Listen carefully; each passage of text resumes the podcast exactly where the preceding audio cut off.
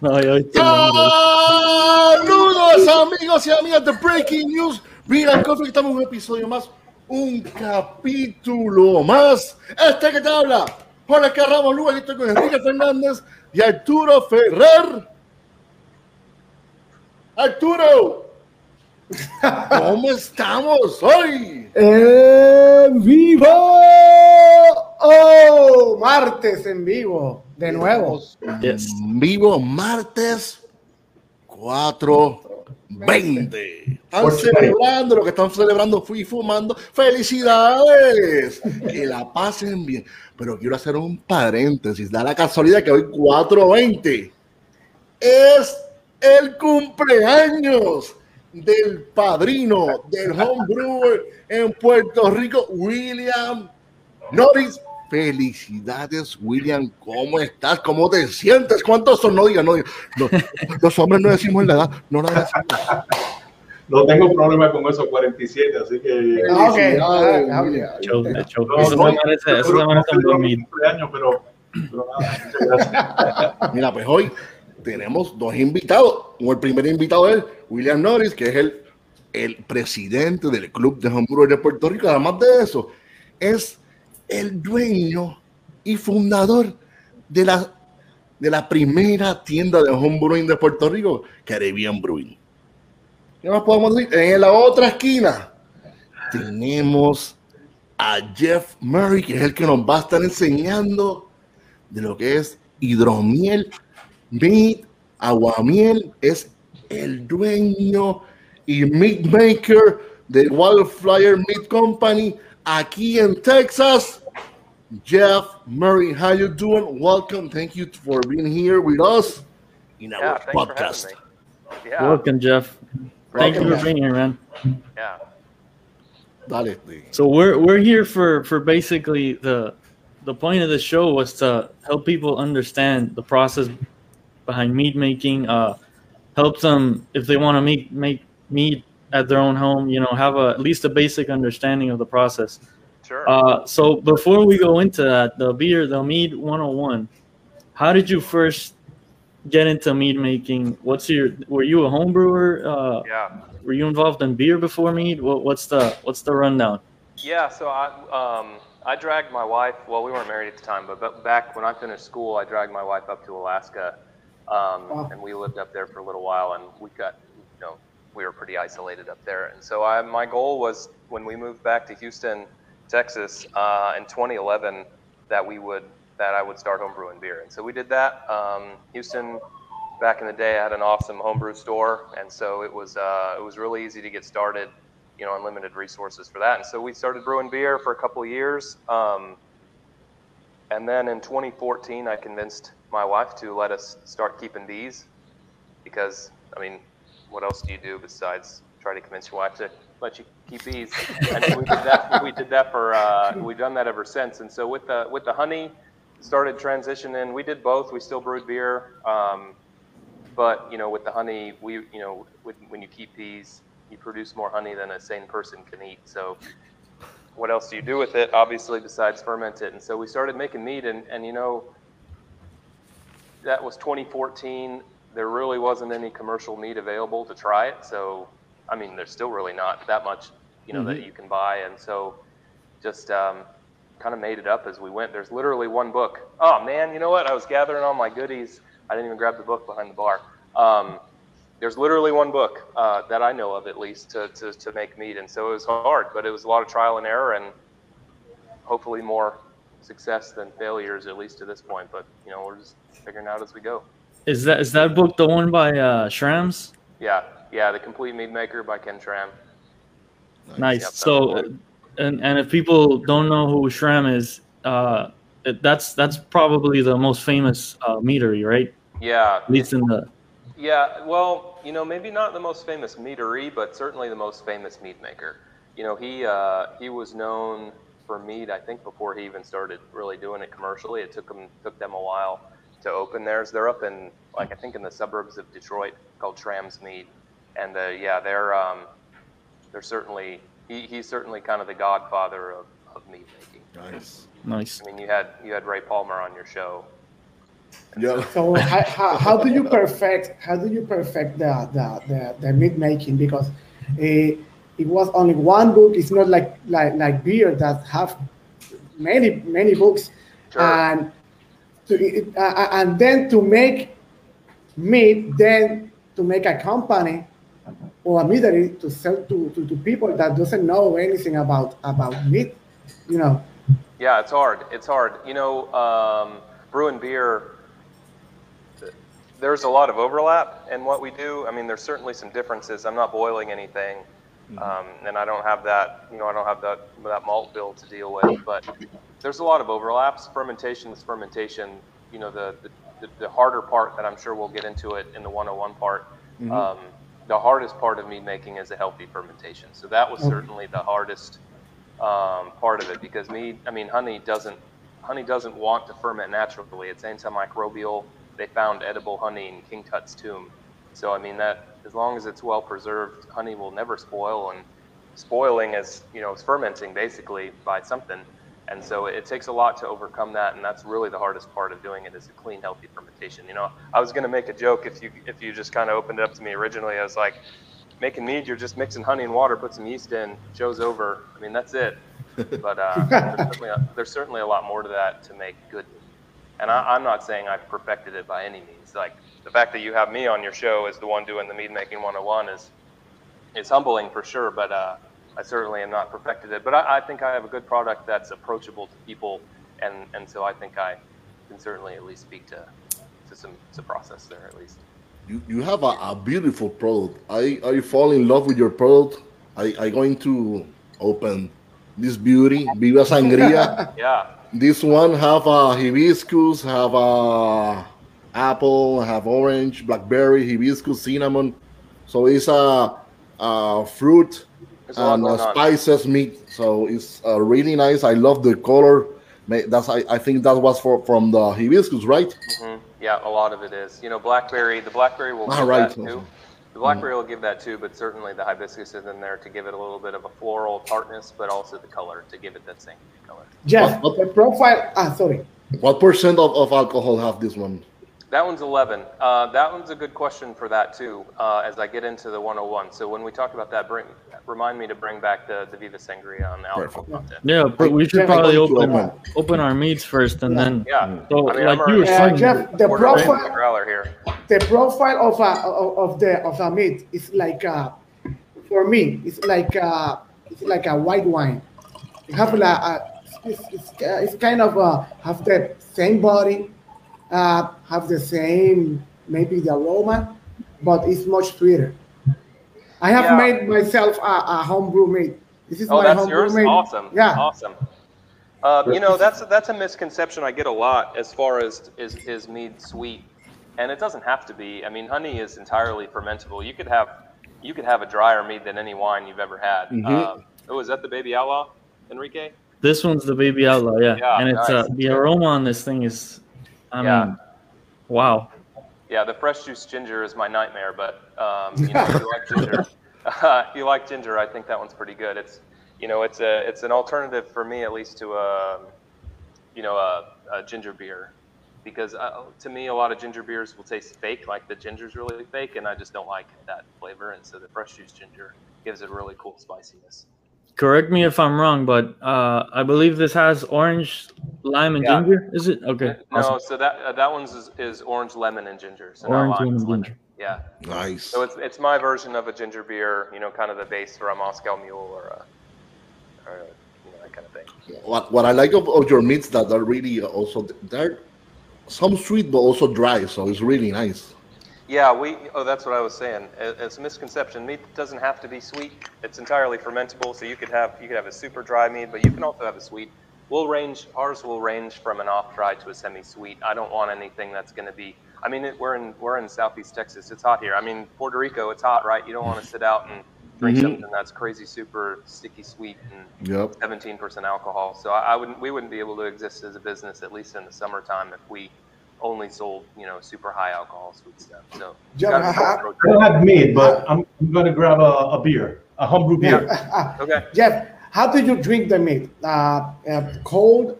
You, you can drink I- it I- at uh, Yeah, I like I like most things cold. Um, you know, the only thing I drink hot is coffee and I guess tea, but mm-hmm. I like it chilled. Some of our stuff lends some of our higher alcohol stuff lends itself to being not quite cold, but at least like a like a cellar temperature to, to chilled. Um, I just like I just like it cold, and also most everything that we do is carbonated. Not not a carbonation level of like a champagne, but uh, mm-hmm. at least a light effervescence, uh, some bubbliness to it, and that you're not gonna really appreciate that if it's not certainly chilled. Jeff, what is the definition of mead? Meads, according to the United States government, is a honey wine. So mm-hmm. legally, we are a winery. Um, if I wanted to, I could make a grape wine, you know, traditional Malbec, Cabernet, something like that. Um, I can make ciders. I just cannot legally have any cereal grains on my property, mm-hmm. so I'm not I'm not legally allowed to make beer. To make beer, okay, yeah. Yeah. So, uh, so how- you know, the the government has been you know more flexible in the last few years. If I wanted, I could apply for a brewery license and make braggots, you know, a you know a hybrid mead beer, but we can't do that with our current license. Okay. So, so how, how's the process of making mead? How yep. do you make mead? Yeah, so so like I joked about earlier, I mean it's it's really just a, a honey water mixture. So um, you know I'm going to start. There's a lot of math. So I mean it's no different than you know your you know any beer software or any beer recipe. The the, the tricky part, at least for me, is um, so we use all honey, obviously, and and you know as high quality honey as we can get. Um, and we use all fresh fruit. And so with fruit and especially whole fruit, there's varying sugar content and varying alcohol. I mean, um, sorry, sugar content and liquid content. And so with when planning a recipe, I have to make some assumptions at least beforehand because I'll have to I'll have to plan a recipe before I get any you know the fruit that I get.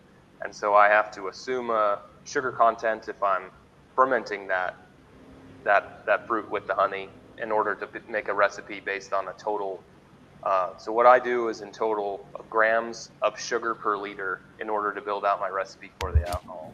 Um, and then we'll use a lot of fruit after the fermentation. So like in the brewery world, you know, a secondary fermentation. For but for me, it's not actually being fermented. So I'll um, what I'm going to do just really quickly go through the process is I'm going to dissolve honey in water. If fruit is being fermented, the fruit I will um, if it's a whole fruit like a blackberry, uh, I'll, I'll put it through a puree machine just to make it a little, uh, just to increase that surface area, more contact for the for the yeast. And then I will I'll measure that specific gravity like you would do in a beer. I you know I'm I'm more of a beer guy. I work in specific gravity, not Brix, but it's just sugar content.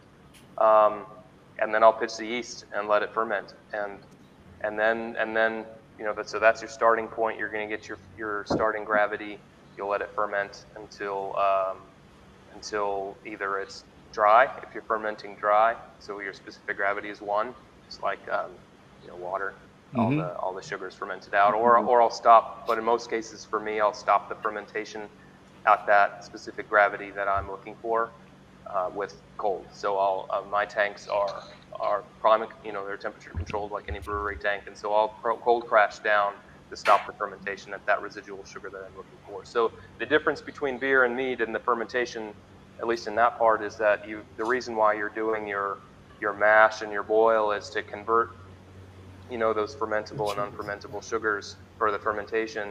Um, and so you're just going to ferment as you know all the fermentables out, but you're going to be left with the the non-fermentable sugars, and that's why you have residual sweetness in beer, even though the yeast mm-hmm. are done. For me, I don't have that. All the fruit and the honey is all fermentable, so I have to pick that point in which to stop that fermentation.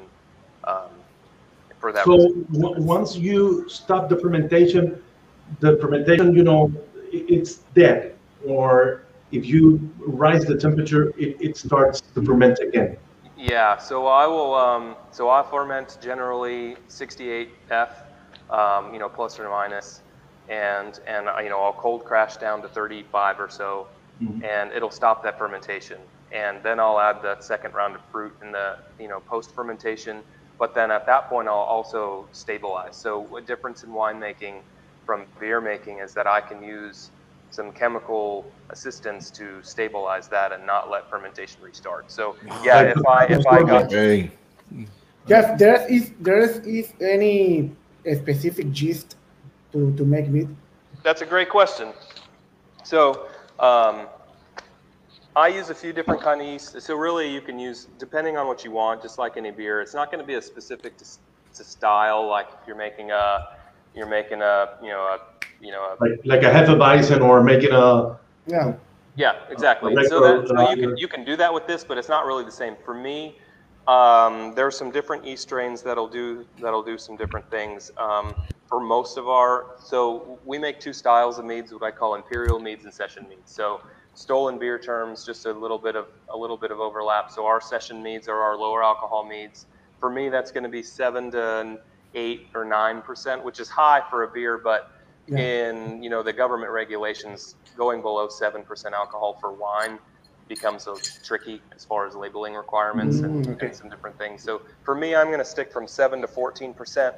Above 14 percent, taxes go way up, and and it starts getting really boozy and hot. So unless I'm doing something like a port, uh, you know, I won't go for 14. But our sessions I'm calling are seven to nine percent, and then our imperial meads I'm calling kind of 11 to 14. So our imperial meads, I'll use a um, I'll use a wine yeast. Um, this is uh, what I use. I use K1V 1116. Nice. Most of the time, that's not always true, but that's for me. That's a good go-to. I really like the the flavors it gives. It's kind of a. It's a. I think it's a Sauvignon Blanc yeast, um, traditionally mm. for wine, but uh, I like kind of the fruitiness. But it's a really clean fermentation. I started using it just for our traditionals, but I really like it for a lot of what we do. It's it's a good fast for what I do. It's not fast. Mead is a slow fermenting. It's very nutrient um, deficient honey is, and so it takes a lot of uh, a lot of love in the fermentation process, and um, that's regardless of yeast. But what I, what I learned early on is is it's kind of hard to clarify to get it you know pretty and clear.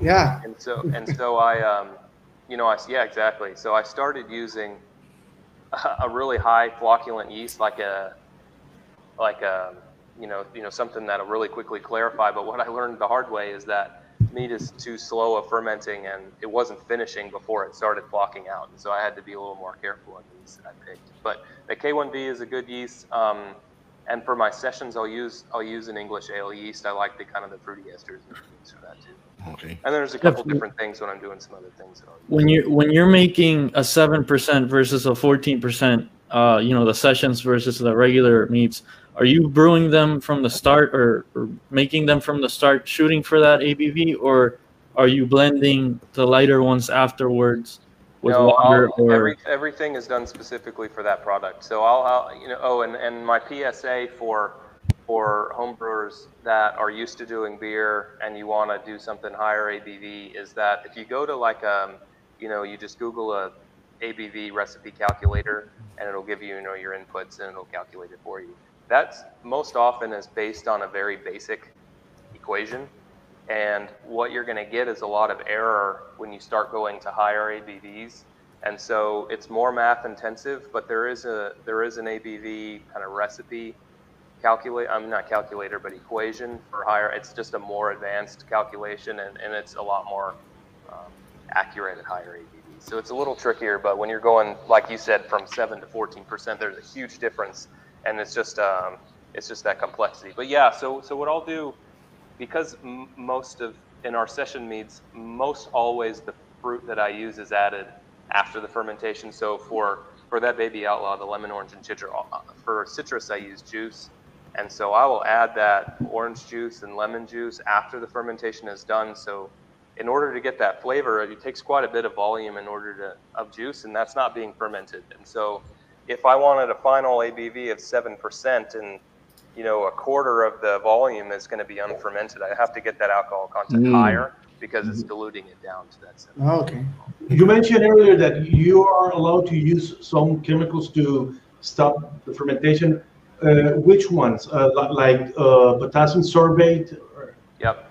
Yep, potassium sorbate and, and potassium metabisulfite. Sulfite. Yeah. So um, the sulfite is really what's so they're, they're doing two different things, and using them together is gonna is gonna both um, prevent you know oxidation.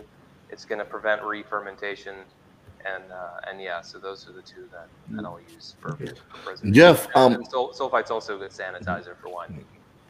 Jeff, how do you you uh, choose the the honey? Because I know there's different types of honey. I know some of them are, are darker, some are like a more golden type. How what is the difference? How do you choose it? Yep. So what we do is, is a little bit different than a lot of commercial meaderies that you'll find in that we are located on the oldest continuously operating beekeeping farm in the state of Texas, the, the Weaver family. So we're on Bee Weaver Honey Farm, and they've been keeping these in this property since 1888. And so, wow. uh, you know, the goal when, so I'm not family, but the goal that we had when we chose to partner with the Weaver family to do this here is um, is to make this a destination for for bees and honey and mead and you know just kind of the whole experience, you know, an ecotourism experience. And the good thing is that I don't have to be the beekeeper. We have beekeepers here; they produce honey. They're not they're not a really big honey producer for as many bees as they keep. They actually mostly sell bees to people who want to start beekeeping, but the goal is to be produce the honey here to use for our bees. Um, among everything else in 2020 was actually a really bad honey production season. And so mm-hmm. we've grown over the year. And so we've actually had to buy honey. But the good thing about working with beekeepers for that have been in the business for 130 years is that you know people you can get honey from. So, um, you know, the goal is to always use Texas, you know, or, you know, locally produced honey, um, really high quality honey. Generally, what I'll tell people, not really for mead making, but just buying honey to eat, is if you don't know who the beekeeper was, honey's probably not very that, That's one, of the, that's one of the questions that I, that I was gonna shoot. Uh, and and now that you, I'm glad you mentioned you guys are literally on a bee farm because you're literally doing bee to bottle. Yep. If you want to call, that's, that's yeah, bee to water. Really yeah. cool. You guys aren't even buying your honey. You're, you're it's, like a winery. Yep. It's like a winery, right? Yeah, yeah. Cool. We're just not growing the grapes. We're growing the bees. Yep. Yeah. so you're making yes. sure you have fantastic base product to start with, and uh, and that that's one of the things I was gonna ask. If you know, for somebody specifically wanting to do it at home, uh, there's a lot of fake honey out in the stores, and I think honey's like the no, number three most fake food on, yeah. planet Earth. It's ridiculous. Yep. Most of the time, you're getting price for. You know, when people ask me what's the most important part of you know home brewing, you know, brewing beer, you know, I'd say sanitation, temperature control, things, pitching enough yeast for your fermentation. Mm-hmm. For for mead making, those things still apply, but the quality of ingredients is, is probably the most important thing. Now, you can produce a mead that's fine, um, but the, the, you know, what what we make is not inexpensive, and the reason is because the ingredients that I use are not inexpensive. So, I mean, honey, um, honey is expensive. You know, even for us, I'm not. I, I mean, it's two separate companies, Bee Weaver, so technically I do buy it from them. But I mean, it's literally like. So behind me is our walk-in cooler. Right behind my walk-in cooler, the next building is where all the honey's stored. So I mean, like I literally walk over there, bucket up honey, and bring it back into this building. But um, but then all the fruit. Fruit is not inexpensive either when you buy it in the quantity that. Um, you know, not just commercially, but on the homebrew side of things. So, so the quality of ingredients is by far, in my opinion, the most important thing. and also the temperature is uh, very important. The fermentation temperature is very important yeah. as as you are making a beer. Mm-hmm. Yeah, and that's also going to be like beer yeast uh, yeast dependent. So you know if you're making a Hefeweizen, you know, or uh, you know it's going to be more banana-y as you increase mm-hmm. the temperature. If you're making a if you're making a Belgian beer, you jack that temperature up, and it's going to be very Belgian. Um, yeah. But so, for so me, the, the, uh, yeah. Oh, sorry. For me, the, oh, you know, the temperature is important, but some some yeasts are are um, you know going to be more receptive to that. So, for example, D47 is a strain of yeast that often gets um, used for homebrewing mead. It's a it's a wine yeast, and in fact, you know, your homebrew store, if you're pushing D47, the one thing that I would say is, is be careful in warm fermentations because you can start getting some pretty hot, you know. Um, Fusel alcohol. Yeah, how solvent. Before we before we go on with uh with our questions here, we have a question from a viewer, the Beer Loft. He's asking, what is the typical shelf life for a mead, yeah. compared to something like beer? So higher. So it, for me, it depends on the alcohol content. So our imperial meads are higher ABV. They can be they can be aged like a wine as long as it's in a good seal. Environment. Like, like yeah. for your mead, do you have it corked or is it capped for the mead that you made? You, yeah. you have it in a keg, right, Arturo? Oh, okay. Oh, you it's keg. Yeah, I mean, keg is a great seal too. But yeah, so we, yeah, that, yes. we just recently switched from corks to bottle caps, but okay. But really, as long as it's a good seal, you know, the good, good, good. If you bottled it well, preserving the, you know, minimizing oxygen contact, higher ABVs can be uh, can be aged for a long time. For our session needs that are lower ABV, they can still. I don't. I don't. They're not intended to be aged. I don't want you to put one in your cellar and open it 30 years from now. but, I but just I, mean, I just made mine like uh, maybe seven or eight months. I put it in the keg, and at the first it's when it's very cloudy. Then it gets very very clear. I don't know, but I was yep. like uh, hoping to get this this clarity uh, uh, uh, and get it. Yeah, I get it. It's like uh, yeah. apple juice. Yeah. Yeah, it's yeah. like a wine, man. It's like, look like a wine. Uh, Jeff, yeah. what's the what's the ratio for for honey to water? What would an average ratio be for like a five or seven gallon homebrew batch of? Uh... So so for uh, for an imperial mead, you're looking at depending on alcohol content and sweetness, you're looking at three to three and a half pounds of honey per gallon. And wow. for for a session mead, you know, at the seven percent range, it's probably more like a pound and a half to pound and three quarters. It depends on what you're adding. You know, fruit in the fermentation, it'll reduce the need for honey. If uh, if you're putting you know stuff in, diluting it down, you know, it takes more, obviously. So I mean, yeah. we're talking 15, 16 pounds of honey for mm-hmm. a homebrew size you know, yeah. five to uh, seven. Yeah, five, five, yeah. Yeah, and so and also like a lot of times people will will start making mead if they don't have a way of controlling the temperature. If you can't cold crash at a specific gravity, you're just going to run the yeast out, and so a lot of recipes will tell you, you know, to burn out the yeast, and so if that if that yeast has an alcohol tolerance of 16% like that K1V, you know, I can get it up to 16, 16.5% alcohol if you want to have any residual sweetness, you're talking more like 18 to 20 pounds of honey. It's a lot. Yeah. Wow. Depends on what you want.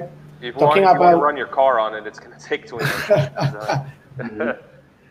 Jeff, talking about water, the, the, it's like a uh, it's like a brewing uh, beer. It, it, it, there's a profile to make meat. Not really. It's just plain water. just water. I mean, like if you if you're not going to want to drink is that beeping on my end or y'all's end? I don't know. Maybe I'm just hearing it. Um, it, if, I mean, if, if it tastes good to drink, then it's it's fine in the mead. It's not nearly as specific as beer. It, you don't have the, the minerality is not going to impact like it does in beer. So just uh, good quality water. Um, you know, it does need to. You can't use you know distilled water because it won't ferment. That's no different. But uh, good quality water is good. Yeah. Okay.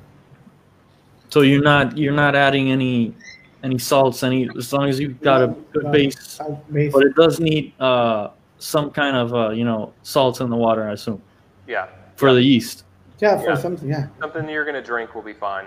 Um, you know, and then I guess it's a good time to talk about during the fermentation. So I mentioned that honey is nutrient deficient, and so when you have a when you have your mash and a beer, you, you know you've got you've got all the nutrients and everything that it needs, and pitch the yeast and it just goes. That's not the case if you're making just a traditional mead, if you're just fermenting honey. You know, if you're fermenting fruit, that fruit will have the nutrients that it needs to help out. But um, in a base mead, you're going to need you're going to need to supplement during the fermentation with with a yeast nutrient. So um, a Fermaid K or a Fermaid O is going to be a good product to use. So Fermaid O is the organic version of Fermaid K, and so it's it's just um, fertilizer for yeast, basically. It's going to help. How, how, long it takes to ferment uh, an imperial mead versus a, a, session mead? Yeah, if you there's not a there. I mean, there is a difference. You're getting from you know seven percent to 13, 14 percent. So there is a difference. You're looking at with a good healthy fermentation. If you pitch enough yeast, you're looking at 10 to 14, 15 days. Okay. Okay. So it's a little bit longer than beer, but not, so, not super long. And also, uh, uh, every uh, a pound of honey sh- should have uh, what amount of sugars in it? And all the, the honey is the same? No, that's an excellent question. Thanks for getting my prop out here. Um, so you, and this is not necessary by any means. Um, so you've seen a refractometer for beer brewing. Refractometer is measuring the, the refraction of light through solids. So you're measuring the, the sugar content pre-fermentation for, um, you know, your specific gravity through that. This does not, you know, PSA, this does not work once it start fermenting, but before fermenting, this is a good way of measuring that specific gravity. This is a refractometer for honey. It's the same thing, it just has a different scale on it. So honey is generally 75 to 82% sugar. So a refractometer is a good way of finding that exactly, but it's certainly not necessary. Um, you know, I don't order one from Amazon just to measure your honey if you're going to make mead one time. But for someone like me who does it on a daily basis, it's a little more necessary. It's usually pretty consistent. Like if you're getting, you know, if you're down in Puerto Rico and you have your your beekeeper you're getting your honey from or whatever, it it'll be pretty consistent. Um, I assume we have a pretty wet honey here, which means that there's a high, higher moisture content, lower sugar content. I generally assume about 75% sugar. Um, in your baby outlaw, I used a mesquite blossom honey from down in South Texas, a mesquite tree. I assume that's not something you guys have in Puerto Rico. Um, uh, Not that I know of yet. no, it's a it's a dry like desert type tree. It's in like n- northern Mexico, southern Texas. Um, it, it's a really sugary. It's a really dry honey, so that's closer to like 80 plus percent sugar. So it's a really good So, so the sugar content is dependent more on the region where the bees are producing the honey. the yeah honey region or the plant region of the plant that they're foraging on that that they're getting their nectar from. So it's it's more like uh, flavor wise, the difference is not the sugar content. Mm. Yeah, yeah, you're right. So, so you're, you know, I can use 500 pounds of honey that's lower sugar content. I mean, you know, lower sugar content, and 475 pounds of honey that's higher sugar content, and achieve the same thing. You know, I'm just going to adjust of that, you know, that starting gravity after I get that mixture in. But what it's going to do, you're right, is it's honey's not going to have a huge difference unless you go from a really light honey to a really dark honey. Um, it's not going to have a huge difference, but it's certainly some subtleties uh, in it for sure. Um, we make. I have some bees down down about an hour and a half south of here in cotton fields, and it makes a cotton blossom honey. So bees don't pollinate cotton, but it's a very nectar-rich flower, and so they produce a honey from those flowers. And it and I'll make a traditional mead out of that honey, and it's almost kind of a butterscotchy, citrusy flavor versus our our wildflower honey here. It's darker, it's a little more robust, it's a bigger, more traditional honey flavor. So the consistent of, of the sugar content and the uh, color of the of, of the of the of the honey is is more is more of the type of flower that they get to make the, the, the honey. Yeah, the, the flowers that they're foraging on is, is going to determine what the honey that they make. Okay. We, we have a question from from Ale. Saludos, Ale. Hmm. Question Yeah. here on the screen. Is there? A, I'm going to read it for people who are listening on the podcast version. Is there an any hmm. ingredient, fruit, etc., that does not work well or at all to make mead? What have what has been the worst mead you have made and why? Shouldn't it be what's the best mead you've ever made? Uh, Exactly, man, yeah. calling me out. Yeah, no, unfortunately, I have a good answer for those. Um, citrus is really hard to ferment. Not so. Let me let me backtrack. At least for me and my non, you know, perfect mead maker that I am, when I have, I found that when I ferment specifically orange juice, it tastes okay, but it gives a really kind of vomity smell. And so any anytime you see any orange or lemon, really any citrus, for me, will always be added after the fermentation. And I use I use a lot of citrus for acidity. So um, honey is very acidic, but it doesn't have a perceived taste of acidity. Like if you have a a Pinot Grigio that's crisp and dry and it's really acidic, that's grapes are, are high in tartaric acid. Um, obviously, orange juice is higher in citric acid, but um, I'll use a lot of citrus as kind of a background flavor and also uh, increasing acidity for our traditional meads that it, you know, for our, just our traditional honey uh, mead, I'm not going to add citrus to it. So I will use a tartaric acid. You can use an acid blend. Um, homebrew stores will sell an acid blend. I use just tartaric acid. I do that to make a more for we get a lot of people in here who have never had mead before, and so uh, using a tartaric acid will make it more of a familiar flavor of a of a white wine, like a semi-sweet white wine for me. So I'll use a tartaric acid instead of citrus, but I use a lot of citrus. The tartaric acid is, is a byproduct of the wine industry, right?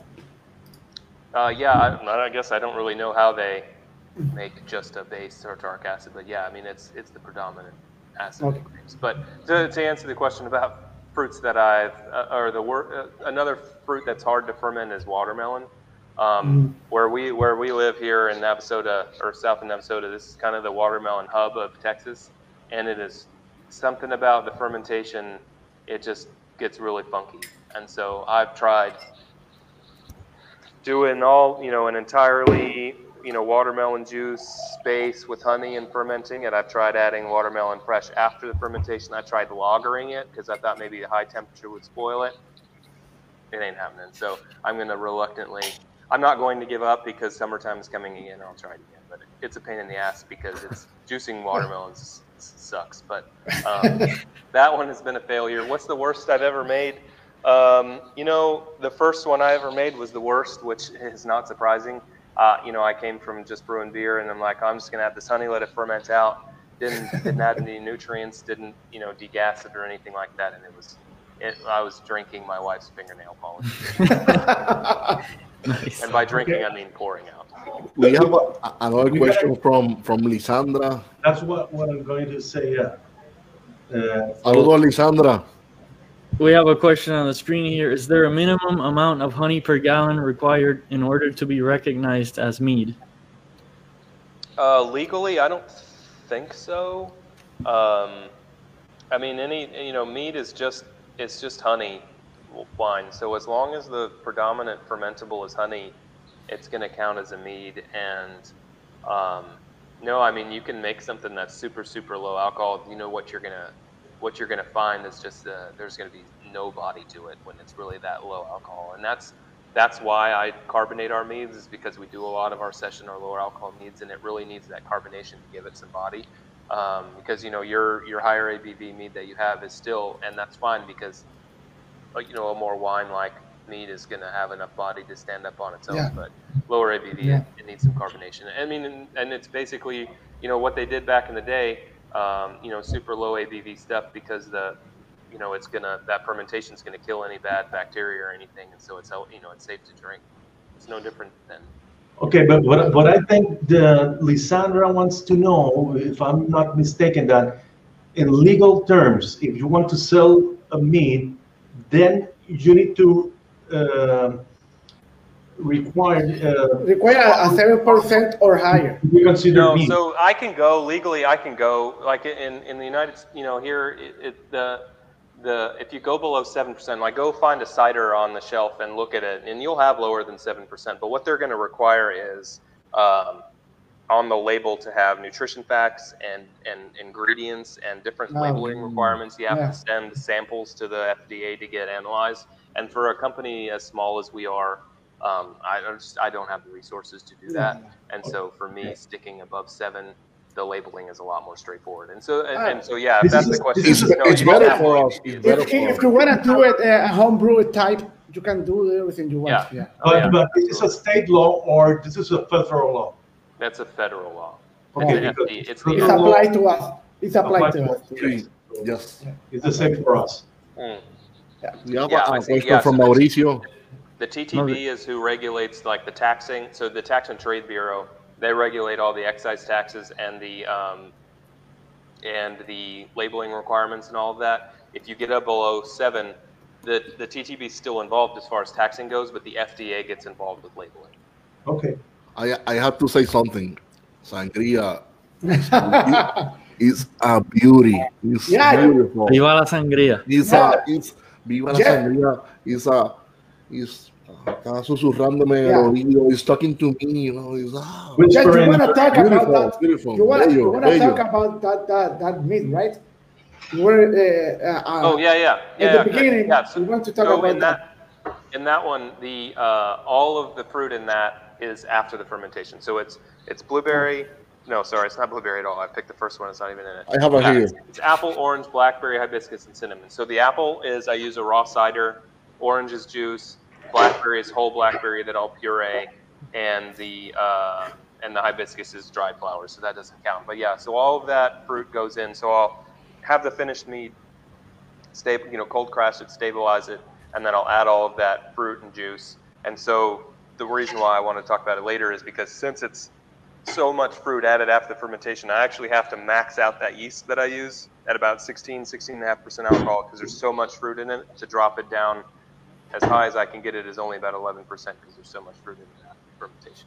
So that's just all afterwards. Would would that be considered a cyser, or is it still? No, it's it's so it, it would it, if the if the uh, hibiscus and the cinnamon wasn't in it, it would be considered a melomel, which is a fruit mead. But because it has the spices in it, it's going to be uh, A fruit and spice mead. We should we should probably go have it- through the, the different. I have it you here. go through the list. Yeah, Different types of crazy mead. now. That's why I Which- know. I mean, a lot of I mean, you people, from what I've read, a lot of people say like mead is you know mead with fruit and whatever. Like, don't like. There's a ton of names that are really unnecessary, but You should play the quiz game of quiz the mead maker and see if I can even get them right because they're crazy. There's there's so Yeah, many of them. But Yeah, from what I've heard, there's traditional mead, which is just honey, water, and yeast. There's melomel, which, as you mentioned, is mead with any fruit added. There's uh, cyser, which is cider with mead. There's uh, pyments, Diamond. which is Diamond. mead with any type of uh, wine grape in it, right? Yep, that's our mead. That's our pyment. And uh, I think I'm missing uh, well, Braggot. braggot. You mentioned braggot earlier, Yeah, which is a mixture of beer and mead. You know what I mean? Yeah. So there's also there's also a oh man uh, Berry mead. Ro- Rhodomel, uh, which is R R H O D, you know whatever omel is with roses. There is Wow. a yeah, um, there is an Acerglyn, A C E R G L Y N or something. This isn't spelling bee. Uh, it's with uh, maple syrup, I believe. Um, there, uh, there's a, a spiced, like a, a, a pepper one that's called a. Ah, crap, I can't even remember now. Anyway, black, there's a black, black on. pepper There's or the, pe- or, or the pepper? No, like a like a spicy one. ah, Okay. black, black pepper. Yeah. and and none of these are these are just like basic types of mead they're not essentially they're not categories of mead right like you would say an ipa No, or they're categories. So, like, if you're entering into a mead competition, you would you would enter. I would enter my uh, um my my revelation blueberry, blackberry, raspberry into the melomel competition. I would enter my baby outlaw into the fruit and spice because of the ginger. I would you know I'd enter red you know uh, imperious into our traditional. Um, that's about it, I guess. But I yeah, have the they're different categories. Yeah. So it's literally the same as beer categories sort of obviously less but but but yeah, you, and then and then fortunately recently they've added a session made category two competitions because it used to be like uh like our baby outlaw you know whatever our session melomel would have to compete against higher ABV more traditional melomels and and they would never compete because it's it's just so much less right? You're it's like saying which beer has more flavor uh, a light lager or a Pliny the Elder and they're you know it's it's Yeah. just different. It's a whole different thing. So fortunately, recently they've added a category for sessions, but then you'll have the different sub session categories. But Jeff, what, what is what, what is your your mead that have hops in it? Because I know that you are a home brewer and Yeah. you like yeah you like hops yeah yeah, so we a- do a- we do two we do two with hops. Um, is is we uh, so right now on our on our tap list we have Calypso, which is Um, uh, you're not to see that. Calypso is our is our session. It's a it's a green tea with dried peach and coconut in it. The tea is actually called Calypso Green that I get, and then has lemon and it's dry hopped with Calypso hops. So that one is is just dry hopped, and so it has a really cool kind of green tea earthiness, and then the Calypso hops give it that kind of that dank earthiness too. I think that one's really cool. Uh, and then we do we do an India Pale Mead too, which I mm-hmm. actually boil do the boil and the hops, and it's it's it, it's pretty awesome. You get a cool bitterness from the hops. Uh, I'll use a couple different different hops strains in it, and it gives a bitterness, but you got to be prepared for it because there's no malty backbone to hide behind. It's just honey and hops. Yeah. Um, I sent you know, one of those to Arturo, so yeah. Oh, okay, good. Yeah, I have those in my house. A, yeah. a couple of months uh, back. Yeah. So. yeah, I have almost I paradise and that one. Yeah. Good. I can't scale up uh, the India Pale because I don't have the capacity to boil large volume. So that one won't be that one won't be uh, bottled until I can get a brewery a little closer to us. we had another question here from a viewer, uh, Juan Paquito. He's he's asking, does mead fermentation create similar off flavors? Mm-hmm. I'm, I'm assuming he's referring to beer, if not done correctly. Yeah. Like what are the most common in be in, in home brewing you usually get you know diacetyl is like a super super yeah, common one. Yeah. Uh, maybe yeah, similar, similar kind of temperature and spoilage issues. Um, you know what you're going to get. It's a little harder to describe is when you have a nutrient deficient fermentation that's sluggish and it just slow and the yeast have to churn through it and you'll get a you'll get a lot of off flavors from that. So um, let me let me let me write something down. I don't have a pen. Somebody write it down for me and show it. T O S N A, Tosna. Somebody write it down and show the camera or something. T O S N A. Let's get it over here. So vale, Google that. So Google that. It's called something something like literally this yeah, like Tosna, this? exactly Tosna. So Google ah, that. Tosna. Something something staggered nutrient addition. And what that is, and that will show you, it's a little calculator that our, I think it was, um, uh, I'm blanking on his name, the, the meadery up in New Jersey. Um, anyways, he, they, it's a, it, will it's a recipe for how to add those nutrients throughout the fermentation. So, so you're going to say you have X number of grams of Fermaid K or whatever for your total fermentation, and it's going to tell you how to break it up, stagger adding the ferments and uh, the nutrients throughout the fermentation, and that's going to prevent a lot of those off flavors because you're feeding that yeast throughout the fermentation. So it's sort of like a nutrient calculator for mead making. Yes. Awesome. This is like a Mr. Malty equivalent for. yeah.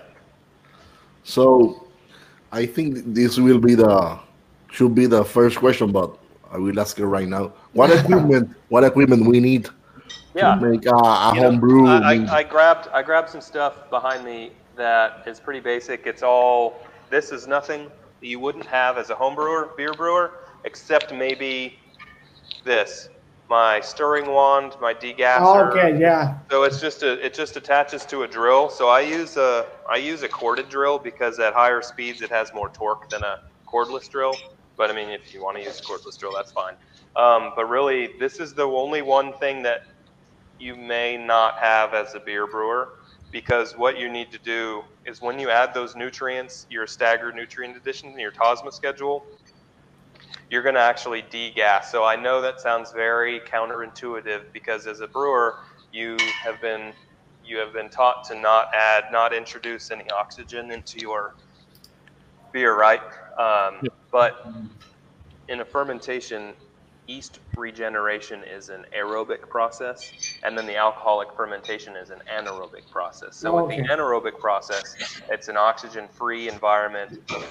You want those yeast to do it, do their thing. But for mead making, it's important to grow those yeast, let them reproduce, and so it's an you need that oxygen environment. So like as a brewer, you may be bubbling in oxygen, or you know you're really stirring before that fermentation. You just kind of leave it be when you're done that's you, you have to continue to do that throughout at least the first third to half of the fermentation. So really whipping that that degasser throughout the fermentation is really important in order to have a healthy fermentation.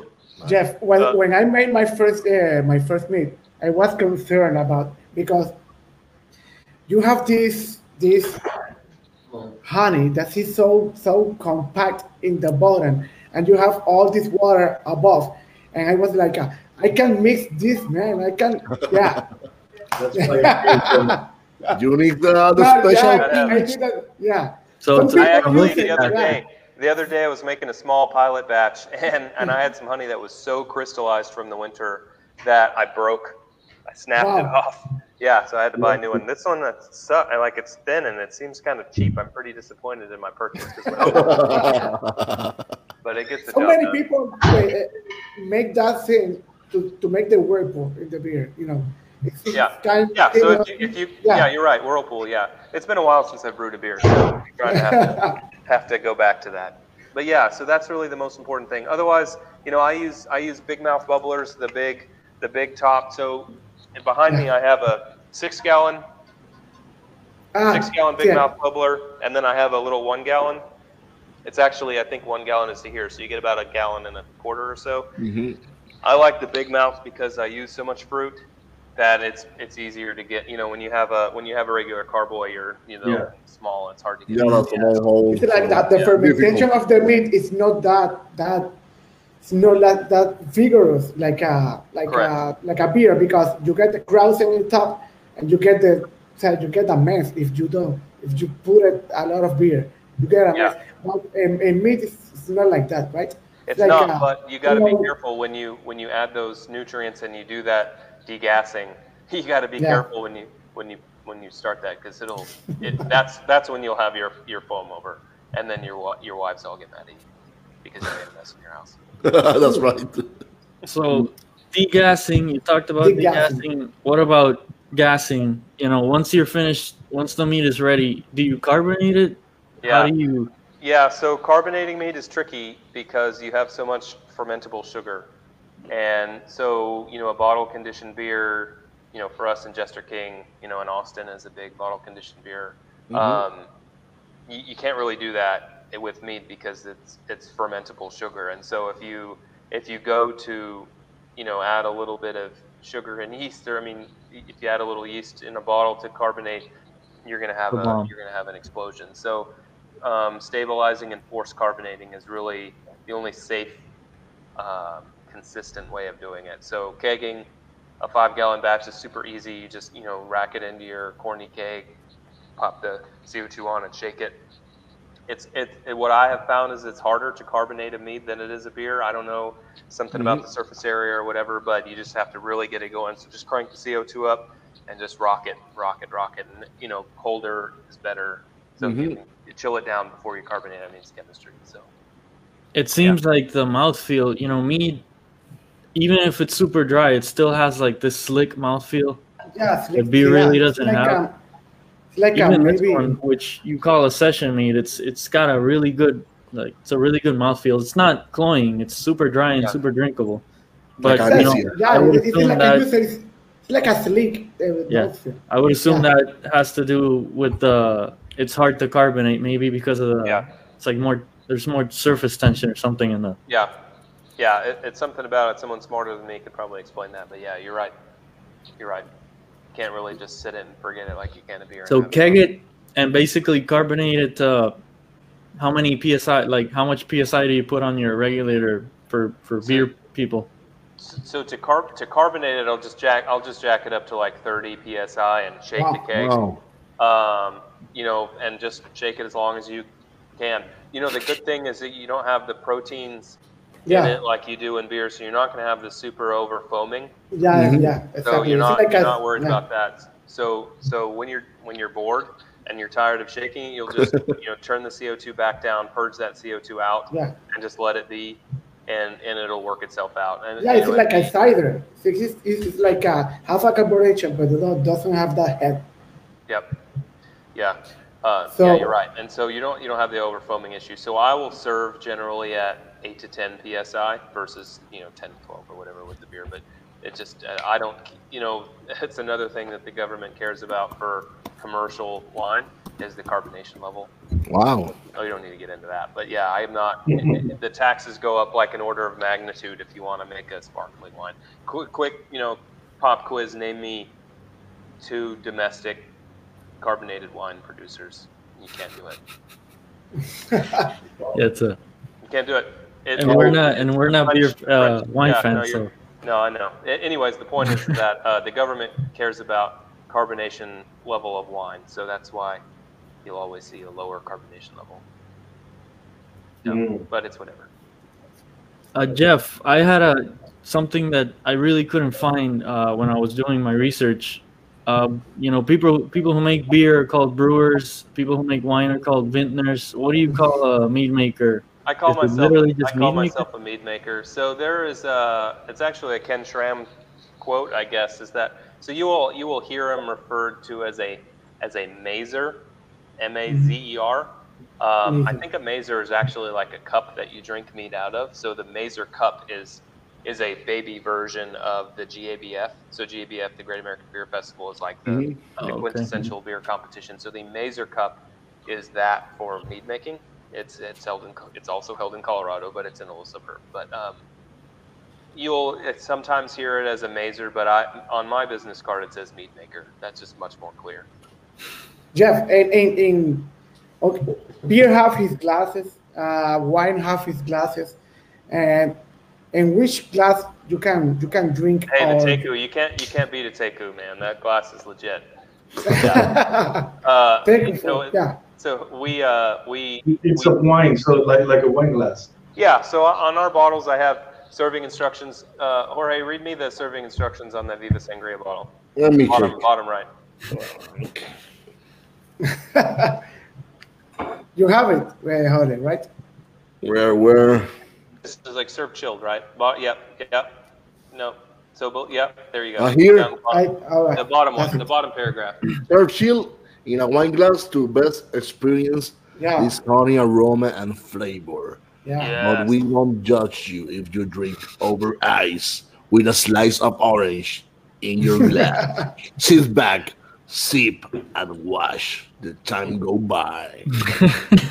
so bello. Yeah, I so, like that. So, uh, so I use that. I suggest, a, I suggest a wine glass. We we serve in a couple different glasses in our tasting room. Mm-hmm. It's more for the um, the serving size. Oh. So our se- our session meads get a, a bigger glass. They get a 10 ounce pour, so we serve them in our stemless glasses. But the the imperials get a six ounce pour, so it's a little smaller stem glass. But um, you know, something that you can get your nose inside. You're yeah. gonna get a. I recommend you serve it chilled, just because I I like I like it a little cooler. But as it warms, that aroma is going to open up. Yeah, it's so, going to open up. Yeah. Yeah, swirl it and smell it. The Teku glass is perfect. I'm just too cheap to buy Tekus for our Teku. uh, but yeah. Jeff, I was I was wondering in your page, um, and I see this this this mead that you make with coffee, and yep. honey and coffee is like a it's, it's like a half a mind I, I, I remember my dad that when he have his coffee, he used honey to make the the, the coffee uh, uh, uh, yeah a little sweeter. Sweet. uh, sweeter. He, he's only used the uh, honey. And he was like uh, what did you do? That and let me let me try that and it's, it's, it's the best coffee I have ever had. And we, I, we I, can probably this, show the what's yeah. the website here for a second uh, so people can see the the meadery, which is a yeah. beautiful, you know, it's a beautiful spot. Jorge is lucky enough Jorge, to be yeah, close to you guys. Enough to, yeah. Basically, yeah, basically, so come, come to Texas. While you're scrolling, um, our, our, our coffee mead is called Vice. It's actually Vice. we're gonna bottle it. We're gonna bottle it next week, so it'll be back next week. Uh, it's a it's a mead. It's an imperial mead, 13% alcohol, made with a bourbon pecan coffee from a local coffee company all the flavor besides the honey is coming from the coffee. It's a really cool flavored coffee. It's it's basically a boozy cold brew coffee. It's, it's really uh, nice. I just yeah, have a, a, a, winter mead. A winter mead. You know, you know, I thought that, and that was my plan. But besides our jalapeno lemon, that is the second most requested mead that we get. Wow, so bringing it back in in April. So it's happening, not in the wintertime. What is your And number one? Coffee all the time. What is your number one seller? Yeah, in our tasting room, our number one seller is Imperious. It's our traditional mead made with the, the wildflower honey that's produced here on the farm. It's, it's our flagship product. Sell the most of it. it's kind of funny. I was, uh, it, it kind of made me sad. Like, it's like, oh, the Imperious or traditional mead is the best mead that you make. Like, you know how long it takes me to process thousand pounds of blueberries? Like, Yeah. that takes me a lot more work, man. No, but it's just honey. It's just honey. It's but it's really good. It's it's really it's you know it's 11% alcohol, but it's it's light. It's refreshing. It's honey. It tastes like honey. It smells like honey. Mhm. We're gonna bottle it tomorrow. So Jorge, if you're busy, if you're not busy, come out and help us bottle, and I won't. Pay you. Um. but uh, Sounds yeah, like a plan. yeah, but uh, but outside of that, um, you know, outside of our tasting room, our, our imperial blueberry is is a good seller. It's it's it's fruity. It's it's made. Yep, it's made with um, This one. about it's made with about five pounds of of East Texas blueberries per gallon. Now, after that, for our sessions, probably almost paradise, the lime, orange, and sea salt. It was the first keg. Yeah, I I, pulled I have that one. Yeah, almost paradise. It's very nice. It's very It's, It's- tart and it's- limey. It's it's my version of a margarita, or for beer people, it's kind of like a gose. It's got a little bit of a celery. Nice. saltiness yeah, it has lime, orange, and sea salt. Mhm. It's cool that people that people are you know going ma- mostly for the for the base meat though, right? Because they get to appreciate then whatever other treatments you do. Mhm. They Yeah, get to it's our taste that base baseline. and really learn from Yeah. the It's our baseline. I mean, it's cool. It's humbling for sure that people would say something that. I mean, it's it's like making a, a pilsner, you know, for a home brewer. You know, it's something Yeah. that's a light lager like that. There's nothing to hide behind any flaws. Like you can throw a, sh- uh, you know, a lot of hops into an IPA, and uh, you know, and hide behind any flaws that you have, or you know, that's why they always say for a home brewer, start out making like a brown ale or something because all of the maltiness you can hide, you know, Mhm. flaws. But with the traditional mead, if it's not There's super nothing- sweet, like There's it's, nothing. there's there's nothing to hide behind, and so it, it's humbling. It makes me feel good when people compliment that for sure. and you can really appreciate the honey from Yeah. whatever region you're getting it. And you guys as beekeepers, I mean, I guess that's the ultimate. Yeah, I mean it's kind of funny too. That's that's actually a similar point. Like people, you know, as a beekeeper, like, oh, your honey is so good. Like I'll pass the compliments to the bees, but I had nothing to do with that. You, you can, you can see the the, the, the, the, the bee vines on on your on your facility, so it's really nice. Yeah, We have another question here from Mauricio. Obviously, try to find wildflower meats, Yeah. but if you can't, uh, apart from your meat, what are the what would you say the best meats to look out for in the in the states? Or don't bother. I'm just kidding. Um, I love yeah, that so answer. I'll answer that. In, I'll answer that in two different ways. Like means that you can you can legitimately find versus if you happen to be there and you can find them. So you know if you pull up Untappd or um, yeah, the Pips Pips mead is going to be like the the whale. It's a super small meadery. I think they're in Illinois. So what you're going to find too is, is a lot of mead places, especially the higher rated ones. Not I'm not trying to like give excuses for myself, but the higher rated ones are going to be what I call fruit bombs. So like super super fruit forward, really sweet, like punch you in the face with the blackberry kind of thing. So pips, uh, Schramm's, like we talked about earlier. Schramm's, heart of darkness, is like the um, I don't even know in the beer world. Pliny the Elder back when it was you know unrivaled kind of thing. the white Um, whale, Yeah. big Um, one. you, you- but some really quality stuff. Superstition in Arizona. They're big enough to maybe find some places. Lost Cause in San Diego. Billy is awesome. You know, he's won a million awards. He's he's definitely uh, an award kind of guy. Um, as far as findable, B. Nektar, they're, they do a lot of beer and cider too. So B. Nektar's it's actually really close to Schramm. So if you ever find yourself in suburban Detroit, you can hit Schramm's and B. Nektar in the same day. Uh, another one in, in, in Florida, Garagiste, is uh, another very fruit forward one. That one's in Tampa, right? Yep, Tampa. I think I was like right next to it in a trip a couple of years ago, and I didn't visit it, but I should have. Uh, Yeah, they're they're a big fruit bomb producer. Uh, and then as far as just good quality, uh, Charm City in Maryland, you can you can might maybe can find them. One of the OGs, uh, Sap House in a tiny town in New Hampshire. They're a good one to go for. Uh, I saw I saw a video today of uh I for, I forget the name of the meadery, but they were showing a, a, a raspberry mead aged in port wine barrels. Uh, have you done any barrel aged meads? Yes. I, yeah, we actually. um, I was just talking with a friend of mine. He, yeah. we, so we we're just starting to do some barrel stuff to kind of test out how it does. So like a place like Superstition does a lot of barrel fermenting and and and you know that's they're very forward at that. But we we're doing some testing in barrels. We're we're releasing a, uh, like a numbered series. Any Houstonians are familiar with St. Arnold's Bishop's Barrel series. Yeah. I kind of stole that idea. Um, and so we're calling it Imperial Reserve. And so it's a numbered series. We're going to do a couple a year. We released our first Imperial Reserve in December. It was a, it was our traditional mead, mm-hmm. the, the wildflower honey from here on the farm, uh, aged in in Balcones. Balcones is a distillery in Waco. So if really nice. Fixer, fixer upper fan, Waco is a town about two hours north of here. Um, super good single malt, the Texas single malt, awesome whiskey, and so we aged that for about six months and and it's another one of those things that people say, "Hey, this is the best thing you've ever done." Well, it's like, well, this is our traditional mead aged in somebody else's barrels. I I guess thank you, but, um, but yeah, no, it was really good. And unfortunately, we just sold out of that, and I forgot to really stash myself any. So I have the first one, and and no more. So if anybody can find me a bottle, I'll buy it. it, it, it, was it was really good. I just have it. I bought one bottle. It was really nice. Yeah. And the, the next one we're going to do is Revelation. It's our it's our Imperial Blueberry Blackberry Raspberry. It's going to be it's being aged right now. Uh, we're looking at like an August release for um, Rebecca Creek Distillery is a San Antonio, Texas distillery. It's in their small batch bourbon barrel. So wow. it's kind of the other end of the spectrum. So the first one was our traditional mead and just a single malt barrel for you whiskey mm-hmm. people. Single malt is generally in a it's in a second use barrel. For a bourbon, it has to legally be in a first use barrel. So we I went and you know went for our bigger, you know, more robust mellow to put into that bigger barrel. So we're kind of testing the ends of the ends of the spectrum before we get uh, you know for next one. Next one, I'll probably you know you're hearing it here first. It'll probably be Vice our coffee in, in a barrel. If anybody wants to send me a couple whiskey barrels, I'll take them. that sounds awesome. Gonna, yeah, coffee in a bourbon barrel.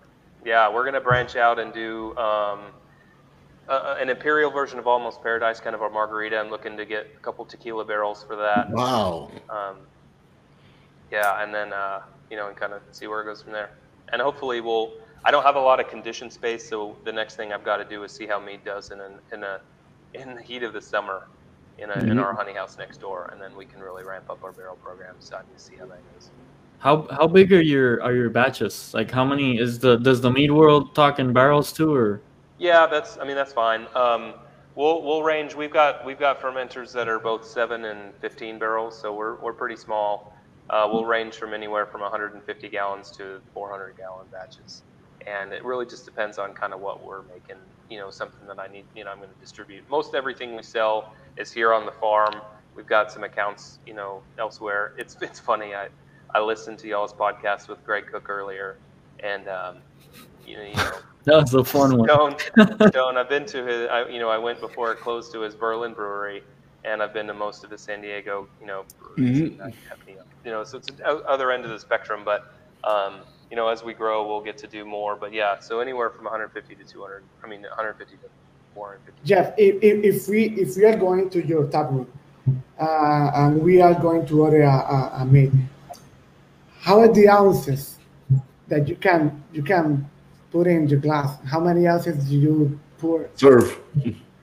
Um, our imperial meads we serve in six ounce pours, so pretty pretty similar to a wine, and our sessions are at ten. Okay. Um, you know the difference. It's, entire alcohol stuff. Even our session meads is seven. You know the lowest we'll do is seven percent. It's still I gotta. We're out in the country. I got to keep people at least relatively responsible. If you want to take, you know, a couple dollars to go, I can't keep you, on, you know, tabs on you. But um, it's also, you know, we try to keep it classy here. Yeah. We have a question from Jose Rosa. Yeah, I, I, was gonna say, let's see, how he was asking how how can it be compared to fortified wines, or can it be compared to fortified wines? Yeah, Jose I mean, is probably the best uh, beer sales guy on the island. Let me and, and saludo Jose, and he knows about wine too. He's very knowledgeable in the wine world. So I can make a fortified wine. Um, I haven't. You know, I'm allowed to though. I mean, a fortified wine, you're looking at 18, 19 percent, right? Uh, I'm not. It's not really my forte, but um, generally for something like that, you're going to have it as you know boozy and sweeter, and we just that's not really the style that we do. If you go for one of those fruit bombs, something that's higher alcohol and really fruity sweet, it it it will. Uh, I've had our vice, our coffee mead, kind of described as a port, but it's not really what we do. I'm, I'm more. I'm more. I try to. I try to um, make our meads more um, drinkable. Yeah, yeah, drinkable. Thanks. Yeah. sitting outside on our porch when it's 95 degrees outside and still be able to drink. Yeah. That's what I like the, your your meats. I have a. like I have yeah. a. I don't have too many meats, but your you, the wildfire meats are the best that I have in my life. So. I don't have very many many meats either. I just started making them, so. uh, yeah. Nice. We try to go if we go on a vacation or something. If there's a meadery in the state, you know, in the area, I'll go to it. But like, this is hard to find, and so I, I make what I make. You know, there you you guys didn't ask me why wildfire. Um, I don't have a great yeah. answer to that, but really, what we do what we do is different, right? So I make what I make. You know, yeah, you, talk, you, you make about, meat that you wanna that you wanna drink. It's like a, exactly. this is the food that I wanna drink. I will make this for you. Yep. It's all about the quality of ingredients and, and making stuff that you want to actually drink. We're out in the country you know, I'm looking out our windows and all I see are cows and grass. And, uh, you know, I don't have people that just walk up here. And so I've got, you know, I've got to bring people in and something that they can hang out and drink. And so it's really nice. Your, your, it's amazing. Your, the, your meadery is beautiful. So you have to go, go to, to his, his meadery here. Hopefully, yeah, hopefully we can get to visit one day. This, honestly, yeah. I could have this on the beach all day. Yeah. Yeah. Uh, you can't feel the seven percent. The flavors and the aroma on it are awesome. I mean, this uh, it's almost paradise in paradise. Drinking this yeah. in, Puerto, yeah. in Puerto Rico, in Puerto Rico, in front of the beach. in Puerto Rico one day, I'm just gonna have to drop the almost. so, Jeff, um, your your the future plans for Wildfire, maybe a meeting in Puerto Rico, or hey, are you yeah. going to do? I'll book my Southwest ticket tomorrow. so, what is your your future plan for Wildfire right uh, now? Yeah, you know, um, getting through this pandemic is uh, would be really nice. You know, we're we're fortunate mm-hmm. in Texas. We're fortunate in Texas that you know, we've been able to do, you know, stay open. Uh, yeah, so, so, we opened our tasting room in February, February 15th, 2020. Um, wow. Yeah, really good timing. Yeah. Uh, and so throughout 2020, our tasting room was basically closed as long as it was open. We were, you know, we were able to be to go only, and and so, you know, I mean, that not be able to. We were to go only for a lot of the year we started selling outside, and you know, if you if you hung around, you know, who am I to tell you to go away? Mm-hmm. So you know, we were able to get through it, but it, I mean, it was hard for for you know that whole year, and it's still hard. It's not awesome. Yep. Mm-hmm. But uh, you know, we're coming out of it. The government has relaxed. The state government has relaxed their mask policy and you know and that kind of thing. We're not under any restrictions anymore. I mean, we're still cognizant of people's, you know, you know, feelings and and you know nervousness and all of that, and that's fine. And I and I you know I, I want people to be comfortable when they come here, but getting through this is really priority one. Um, you know, the goal is always to get people here into our tasting room. I want people to experience the bees, experience the honey. I can walk you next door, show you where the honey is is extracted. I can walk you in our production room and walk, you know, show you where I make the mead, and I'll walk you in our tasting room and I'll serve it to you. So I mean, it's pretty cool. Like you said, hive to glass. I mean, I've got it all within you know 100 yards of here, which mm-hmm. is which is unique. Um, but you know, also I you know I've got to be able to get it out to people, and so that's you know that's the next phase is deciding how we want to grow.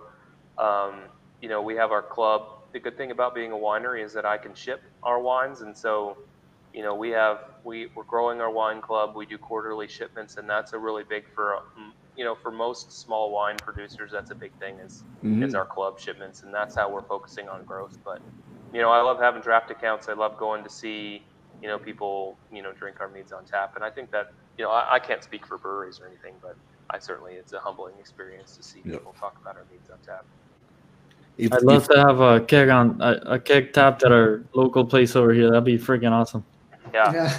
if, if some if, Jeff, if somebody wants to bring your meat to Puerto Rico, what they can do? Yeah, I don't know. Um, you know, I was thinking about that earlier. Uh, we, you know, we use Vino Shipper, which is um, which is a shipping site for for wine, and I don't, I can't ship to Puerto Rico. I or mean, maybe not set up. maybe uh, in the future have find a distributor in the island. So you never know. Yeah, yeah. we have a maybe we'll couple. We have a couple of friends.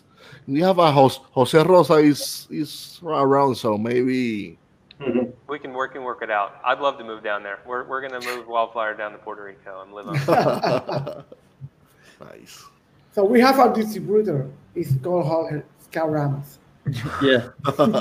Luckily, Yeah. we're, we're lucky Hey. Yeah, enough lu- to get luckily, these, uh, Hey, you have, he's you the have pro at Jorge. it. delicious Time he crawlers. shows up, I'm ready to go.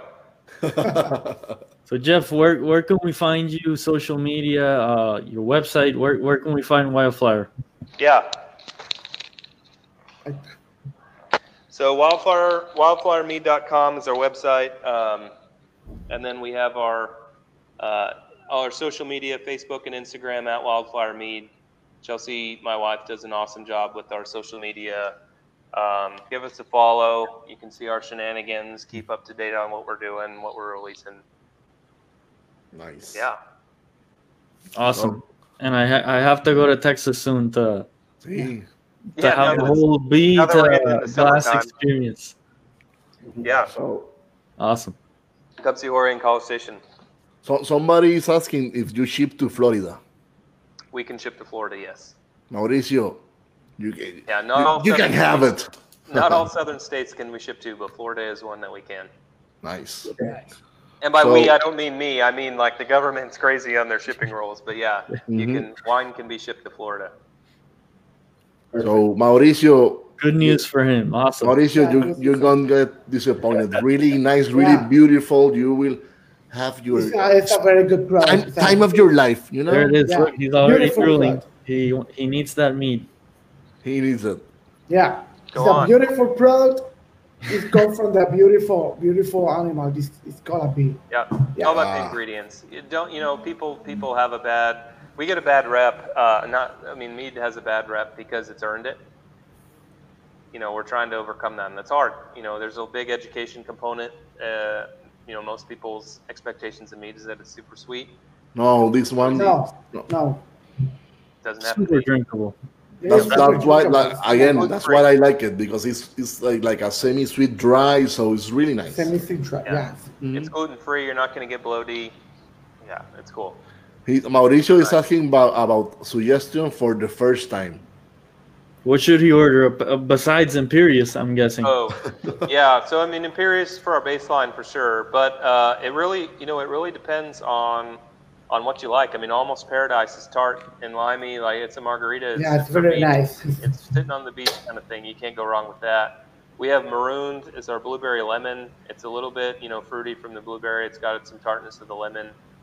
Uh, like I said, baby outlaw, I love that ginger.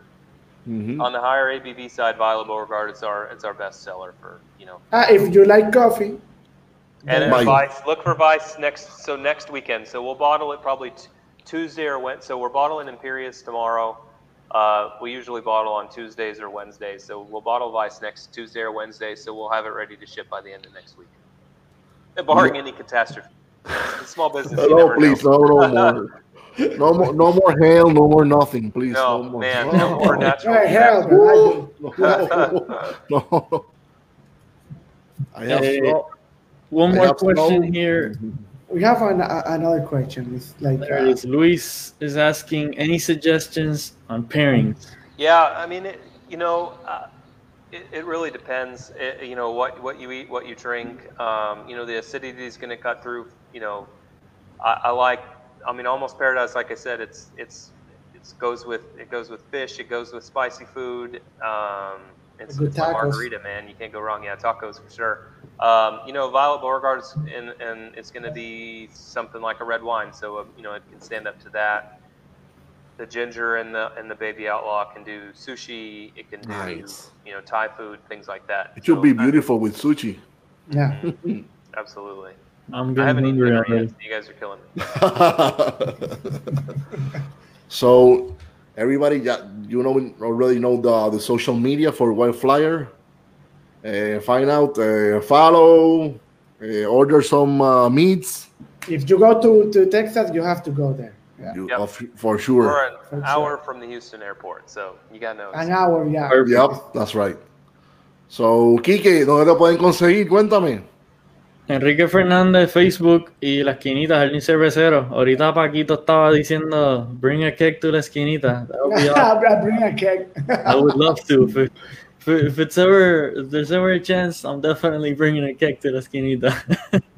We have a, uh, I have to make a, a timeout. We have another question from Jose Rosa.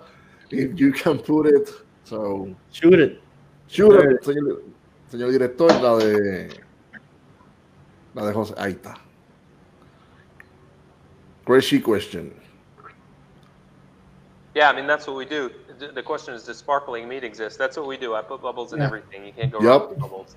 hmm It generally, generally, commercial meads, the higher alcohol ones are usually not carbonated. The reason is because it's it's easier to not carbonate them. Yeah. Um, the mead industry is moving towards. You'll either see them called draft meads or session meads. The lower alcohol ones have they really have to be carbonated because the, they don't have the body on their own.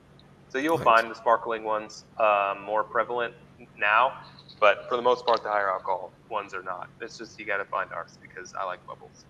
Nice. Perfect. Billy, ¿dónde lo pueden conseguir? Cuéntame.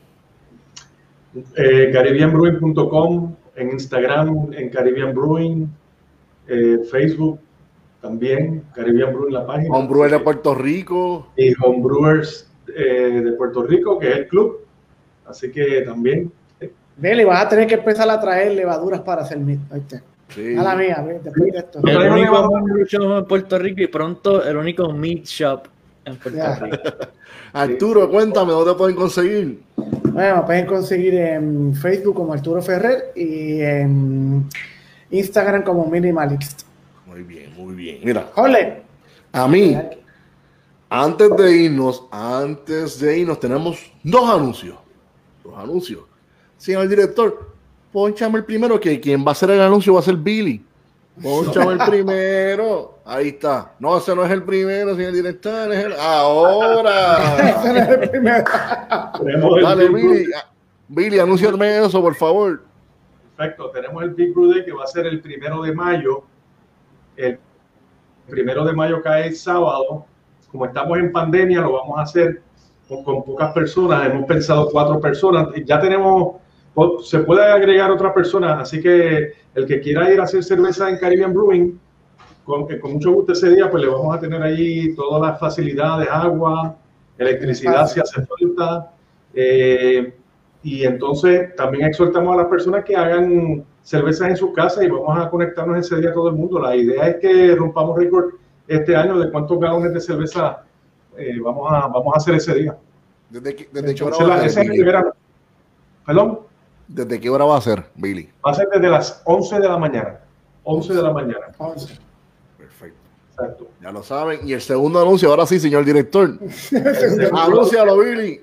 The Beer Clone Wars, que va a ser el 24 de mayo, va a ser una competencia donde vamos a clonar eh, Tank 7 y vamos a tener la gente de Tank 7, eh, representantes de la cervecería en Puerto Rico, que van a estar buscando eh, en, en la competencia. Así que todo el mundo que se inscriba para la competencia, que va a estar bien interesante.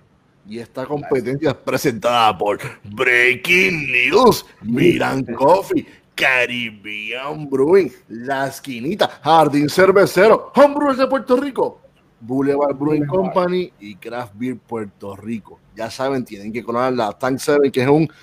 Arturo, ¿qué estilo de cerveza es la Tank 7? Es un American Saison. ¿Cómo pedimos otra vez último? Ese último? Ah, ah, American Saison. Es una American. Saison. Saison o Saison. Saison. Vamos a ponerlo así, boricua. Saison. Saison, olvídate. Ya saben, el último día para entregar sus cervezas de este clon va a ser el 24 de, de mayo del 2021 y es una competencia únicamente para miembros Miembros activos del del Club de Homebrewers de Puerto Rico. Y ya ayer confirmaron, for sure, los de Boulevard van a estar en Puerto Rico para eso. Nice. Ayer mismo dijeron que ya, perfect, que vienen, así que no, no dejen pasar eso para que ellos mismos la prueben y le digan. Están a tiempo todavía, busquen los ingredientes Sí. mañana, pónganse a hacer la cerveza, pam, pam, Este pam, weekend tiene sound de Billy. Billy tiene ingredientes. Y ahora mira, tengo que, tengo que anunciar mis redes ahora. A mí. Mira, pues a mí, señor director, pónmelas ahí porque se me olvida como siempre. A mí me consiguen en Facebook bajo Jorge Ramos Lugo, en Instagram bajo Ramones Brew. Nos consiguen a Breaking News and Coffee en todas las plataformas digitales, Facebook, YouTube, Instagram, todo, este, Twitter, eh, que mira, ahí está el Twitter, ahí lo tienen, apúntenlo, apunten el Twitter nuevo, denle like, mira, denle like, denle share, compartan esto, por favor, para seguir esparciendo esta belleza, lo que es la cerveza, lo que es el meat, esto que tanto nos une, porque si a ti, a ti que me estás escuchando, que me estás viendo, te gusta la cerveza o te gusta el meat, ya eres mi amigo o mi amiga. Ya somos hermanos. Para mí, cada vez que yo veo una persona me dice, ay, a mí me gusta la cerveza. Puñito, puñito, somos amigos ya. Eres mi pana, mi amiga, mi todo lo que tú quieras. Somos amigos. Esto, es lo, lo que nos une. Gracias a la cerveza. Yo conocí a estos caballeros que están aquí. Si no estuviera, si no estuviera perdido por la vida, perdido. Pero esto nos une. Esto nos une y nos encanta. Y la cuestión no es, esto no es, como siempre digo, yo no tomo cerveza. Yo degusto cerveza, que no es lo mismo. Yo quiero saber qué es lo que me quiere decir el maestro cervecero, el midre, qué quiere decir a través del líquido. Que me susurre, que me susurre, que me hable del oído, que me hable, que me, que me diga lo que quiera, que me hable malo, lo que sea, pero que me lo diga. Este Mida habla mucho. Habla malo. Son bellos. ¿Qué tú crees? Eh, Kike es la primera vez, yo entiendo que es la primera vez que pruebas este midre en específico. De Wildfire había probado uno u otro. Sí. Yo había llevado uno, ¿verdad? Tu hermano. Tu hermano había comprado uno. Sí, uno de uno que te- creo que tenía vino blanco que estaba. Sí, el. Sauvignon. Sí. Pero definitivo, los que estén en Texas, por favor, visiten a Wildfire, Vaya, Texas. Puerto Rico. Eh, aprovechen porque está súper chico. No se van a arrepentir. Mira, este, esto, es un- esto es una belleza. Esto es como vino blanco. Ese. Ese fue el que Esto es compró tu como hermano. vino, esto es como vino blanco. Esto es bello. Sí, Like a white wine. Yes. Brutal. So, mira, a- Thank a- you so much, Jeff. We really you, Jeff. appreciate the time, your knowledge. We can't wait to. Hopefully, we can visit sooner than later. It's been an it's been a it's been a pleasure. it's an honor for us to have it in our show. Don't So, go. Don't go because at the end we are going to take a photo. After the outro, we'll take a quick screenshot with you. Don't go. So we will say we will go and then stay, Cheers. stay, stay. So I'm here. amigos, se- será hasta la de See you then, don't go. Entonces, será hasta la próxima, amigos de Breaking News, Beer and Coffee, como decía mi abuela. Salud y pesetas. ¡Ay! Don't go, Jeff. Don't go. I'm not going. I'm here. Salud.